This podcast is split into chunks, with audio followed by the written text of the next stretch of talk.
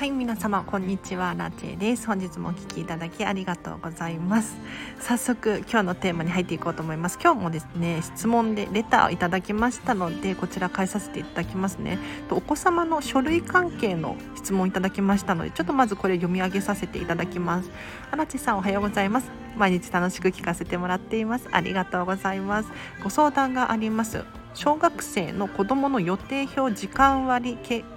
給食の献立表提出するプリント。それぞれ壁に貼っているのですがだんだん増えてしまいなんとなくごちゃごちゃしてきました。このプリント類を見やすくすっきりさせる方法があったら知りたいです。よろしくお願いします。という質問いただきました。ありがとうございます。これねついつい溜まりがちというかごちゃごちゃしがちかもしれないんですけれど解決方法ありますので最後までお聞きいただければなと思います。まずプリント類を見やすくすっきりさせる方法について教えさせていただくんですがこれはですねもう引き算です。引き算。数を減らしてください。というのもまあわかると思うんですがたくさんたくさんこう書類が貼ってる中から探し出すのって結構ごちゃごちゃしていて大変なんですね。そうじゃなくってもう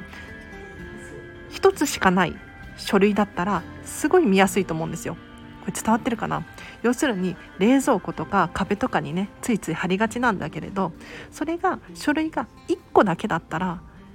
見やすいですよね。そうじゃなくてそこにたくさん貼ってあるとやっぱり見にくいんですよ。だから本当に大切な書類だけに絞ってですね数を減らすことによってやっぱりすっきり見えると思います。でそもそも論の話をしてもいいですか？そもそも論ですね。あの書類のお片付けをぜひ進めてほしいです。うん。えっと、例えばお子様の書類関係なんですけれどこれね全部一緒になっちゃってますがそれぞれ種類が違うんですよ。例えば提出する書類プリントっていうのは未処理のものですよね。なのでこれはもう今すぐ終えてください。なるべく早く提出しましょう。はい。で時間割だったりとかあと予定表だったりとかこういうのっていうのはあのお子様が管理できていればいい書類ですよね。もしお子様、まあ、小学校低学年とかだとママとかパパもね管理していなければならないかもしれないんですがもしお子様にお部屋があってとかテーブルえーと、勉強机があってっていう場合はですねそっちで管理してもらうっていうのもありかなと思います。だからまずお子様の書類に関して言うとお子様が保管していいなければならない書類なのか？それともパパとママが管理しなければならない書類なのか？これによって大きく分けられる分けることができると思います。だからお子様が確認しなければならない給食の献立表だったりとか 時間割表はもうお子様が管理してもらう。お子様に管理してもらう。っていうのが一番いいかなと思います。もしくは全部が全部必要かって言われるとどうですかね？例えば給食の献立表って多分学校にも貼ってあると思います。でさらに言うと書類として取っておかなくてもスマホでね写真撮って画像として撮っておくみたいなこともできるんじゃないかななんて思います。なので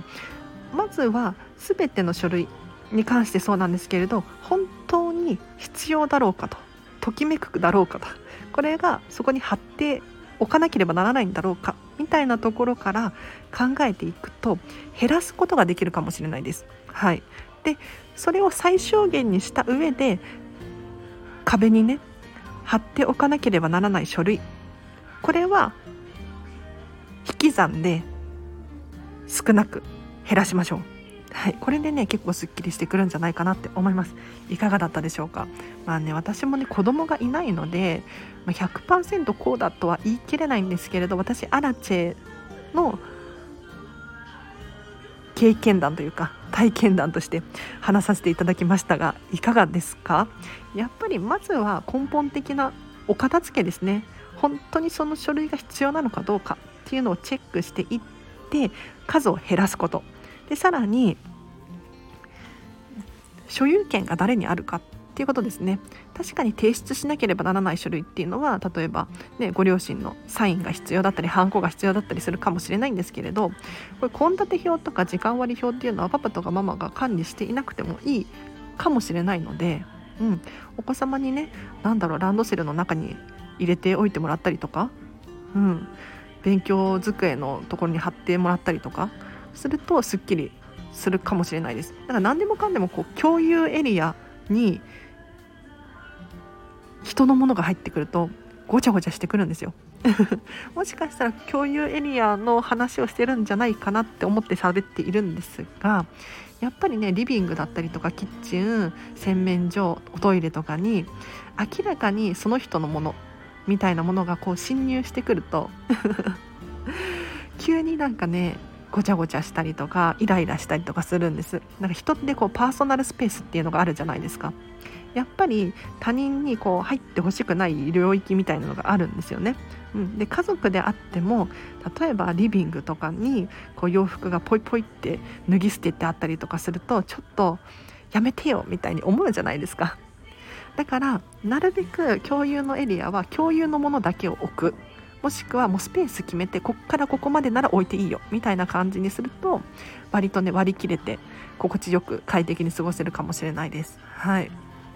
いやでも本当に嬉しい最近ねレターいただくことが多くなったんですけれど毎日楽しく聞かせてもらっていますということで本当に感謝申し上げます。ありがとうございます。あのまたもしわからないことがあればレター送ってください。でお知らせをさせていただくと LINE で公式アカウントやっております。こちらはですね完全無料のアラチェのメルマガです。えっ、ー、と大体500文字程度12分で読めるかなって思う内容のお片付けのヒントだったりとか生活に役立ちそうなことをですね送らさせていただいておりますので気になる方いらっしゃいましたらこちらお友達申請してほしいです。でさらに特典として私アラチに直接メッセージが送れるようにしていますので匿名で質問を送りたい方はこちらスタンド FM のレターを使ってください。で直接私にメッセージが送りたいっていう方がいらっしゃったら LINE で公式アカウントから送ってほしいです。でもしアラチからの、ね、メッセージがしつこいうるさいって思う方いらっしゃったら、まあ、ブロックしていただければいいと思うのでお友達登録して損はないと思います。ぜひリンク貼っておきますのでチェックしてみてほしいなと思います。であとインスタグラムやってます。こちらはアラチェのお片付けのレッスンの様子だったりとか私生活が少し見れるようになっておりますのであアラチェさんこんなことしてるんだということでねもしかしたら背中が押されるかもしれないので合わせてフォローしていただけるととっても嬉しいです。あとそうだなそう平日の朝はライブ配信をしております。はいなので次は月曜日ですね。はい、だいたい9時半から10時半ぐらいまでをやることが多いんですけれどお片付けのお悩みに答えていっておりますので質問がある方だったりとかあと聞き流ししたい方いらっしゃったらぜひぜひご参加いただければなと思います。あと最後に今クラウドファンディング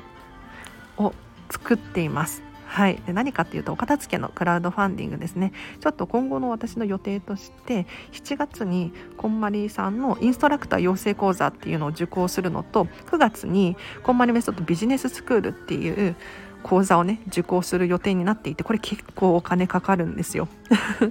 でね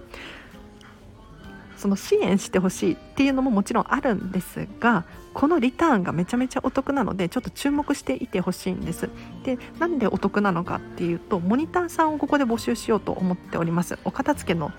モニターさんです。えっ、と、今後この講座を受けることによって私はですねオンラインでこんまりメソッドビジ、えっ、と、こんまりメソッドワークショップっていうワークショップを開くことができたりするんですね。ただこれも、えーと、突然できるわけではなくってやっぱりね練習をしなければならないので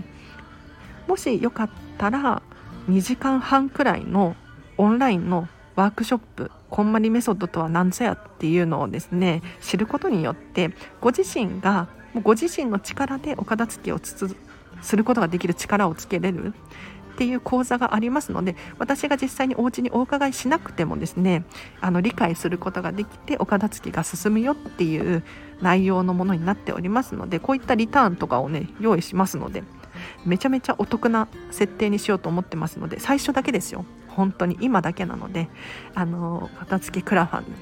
注目していってほしいなと思います。まだ準備中なんですけれど一応リンクがあると思うのでそれ貼っておきます。はい。では今日はこの辺りで終わりにしようかなと思います。皆様ぜひね質問があればレター送ってください。皆様のね人生がときめくのを本当に応援しておりますので。